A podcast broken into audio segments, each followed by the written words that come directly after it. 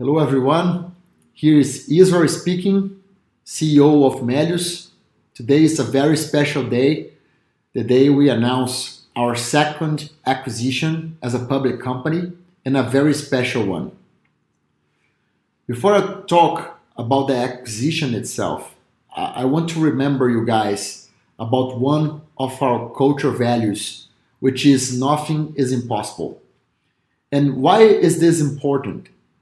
We IPO'd in November with no more than 135 employees and around 14 million users.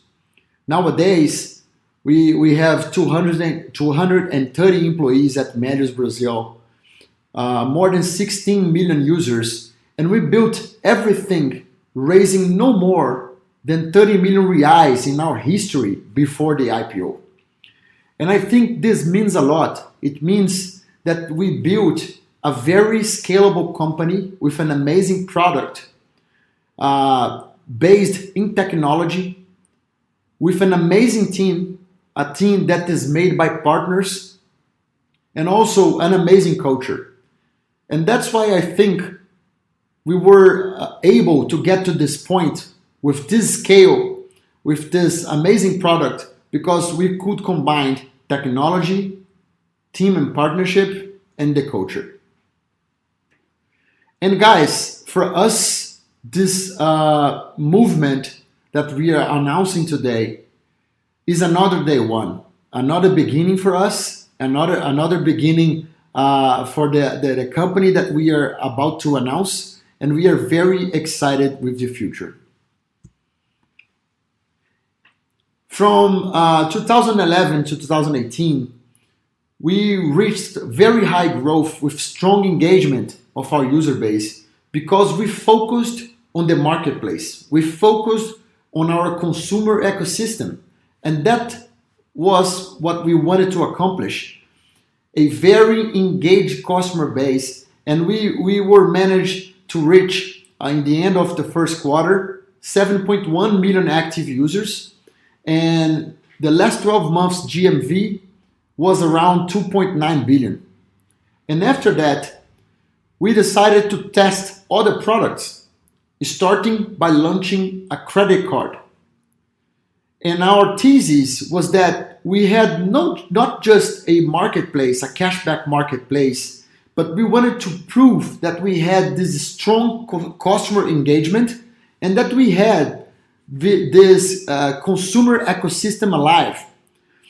And we managed to do that because we reached uh, around 4.5 million card solicitations now by the end of the first quarters, first quarter of 2021, and around 1.1 billion reais of uh, TPV over the last 12 months.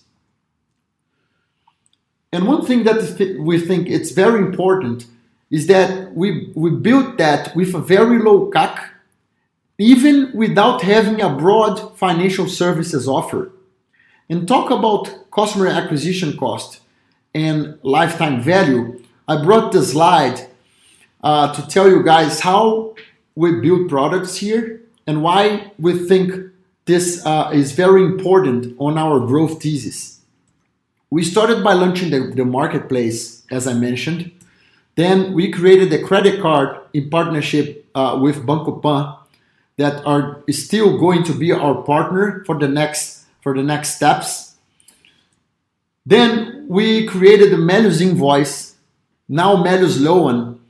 So we have been using a lot of technology to develop new uh, product and services to our customer base.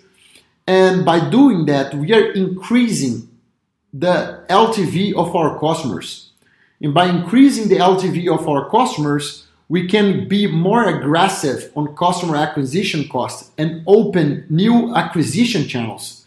So this is very important, keeping delivering new products to keep growing even faster the company and bringing more active customers on board. And in order to keep doing that, the next product that we, we decided to launch is a digital account because this uh, is a very high frequency product that will help the whole ecosystem. It will help the marketplace, the credit card, Méliuz Invoice, Méliuz Loan, and other products that we can launch using this digital account, like insurance, loans, investments, and others. And the good thing of having a broad financial services offer and a broad product offering in general is that we can use each product as an acquisition channel.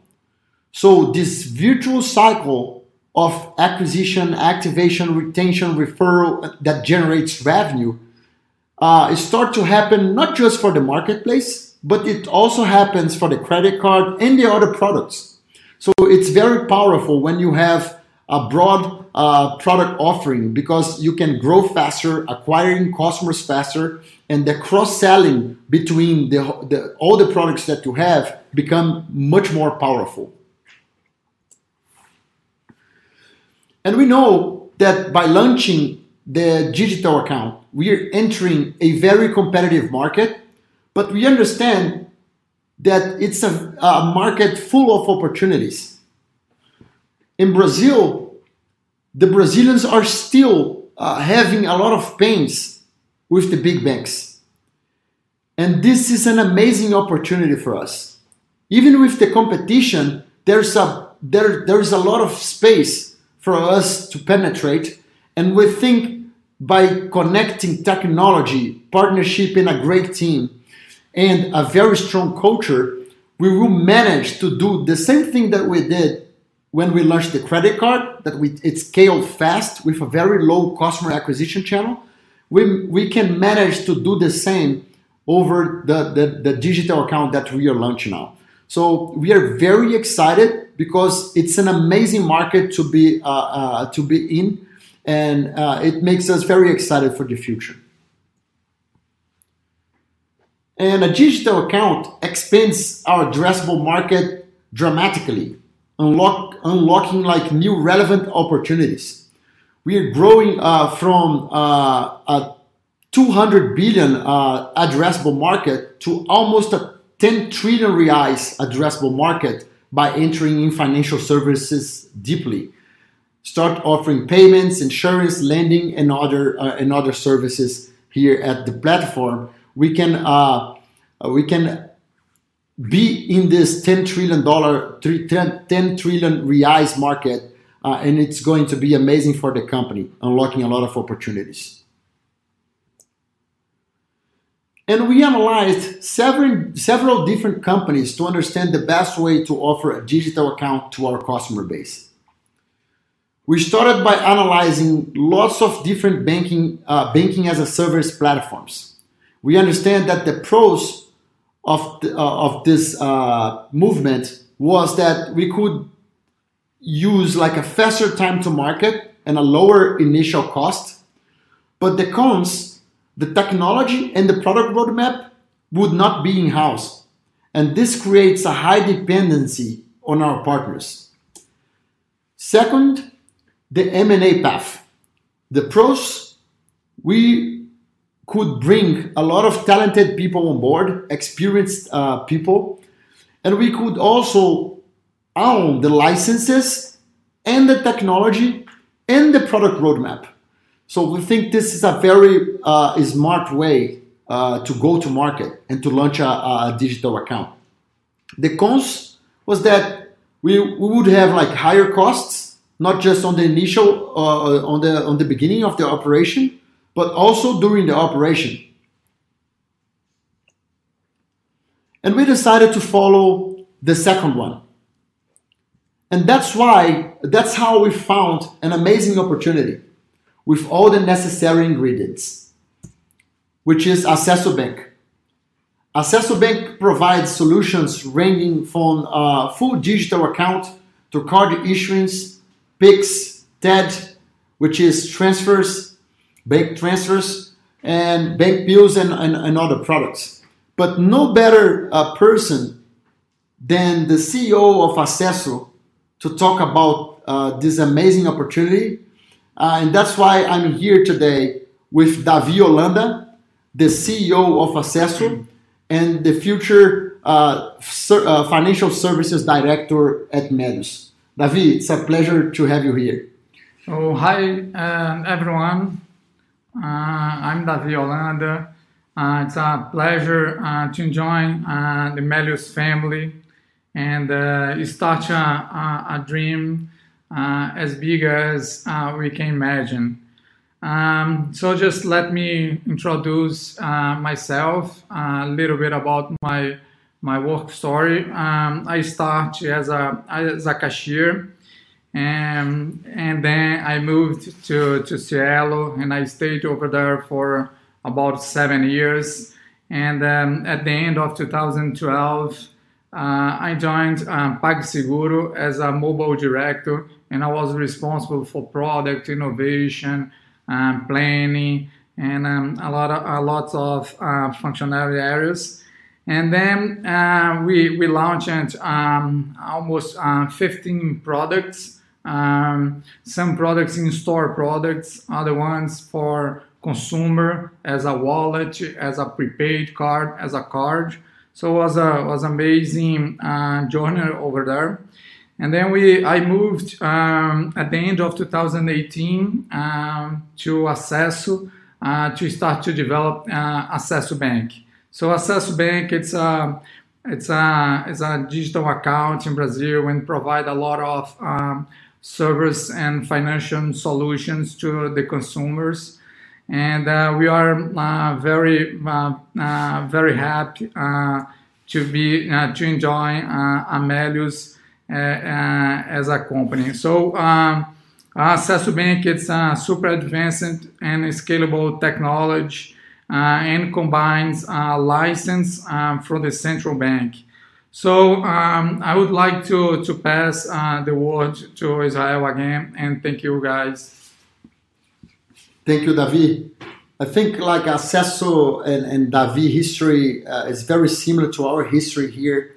Davi is, a, is an amazing entrepreneur that will help us a lot the team behind Acesso is very similar to, to the component of our team here, where 50% of the 178 employees that Acesso has right now, 50% are on product development, very similar to, to our case here at Méliuz. So we are very excited uh, uh, with the, the partnership with Acesso, and we think this is a, and it's, uh, a beginning uh, of an amazing history together.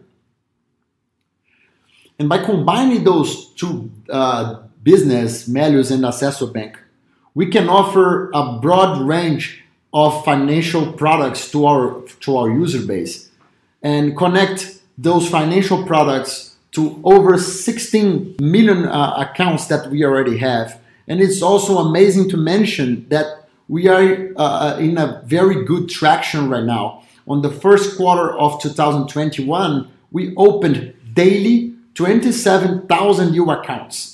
So we are combining this amazing traction and, and millions of users from Méliuz that are already served by a marketplace and partnership with online merchants in Brazil and many other partners. We are combining this with all the financial products that Acesso Bank has to offer. And we think this will expand the value that we offer to our user base dramatically, and it will also drive more scale and engagement in our customer base. The post acquisition roadmap, Méliuz credit card, the partnership that we have with Banco Pan stays the same. We think that the, dig- the digital account will enhance our card distribution strategy. Second, when we get the approval of the Brazilian Central Bank, we plan to, to uh, move the brand from Acesso Bank into to Méliuz. So Acesso Bank will no longer exist and all the Acesso Bank customers will become Méliuz customers. And Méliuz will start to offer a full bank solution to its consumers. And, and also we are unlocking a lot of optionalities by having this digital account with more recurring and engaged users. We will introduce easily more financial services. And this is the post-deal organization chart. Davi joins Méliuz as Director of Financial Services and stays alongside the other directors that we have here at Méliuz. And this was the message that I wanted to give to you guys today, giving you guys more detail about this uh, movement, about the acquisition. And there's no best way to end this call here, telling again that for us, it's just day one. We are super excited. The Méliuz team and the Acesso Bank team uh, are committed to make a successful journey together. Thanks everyone for listening.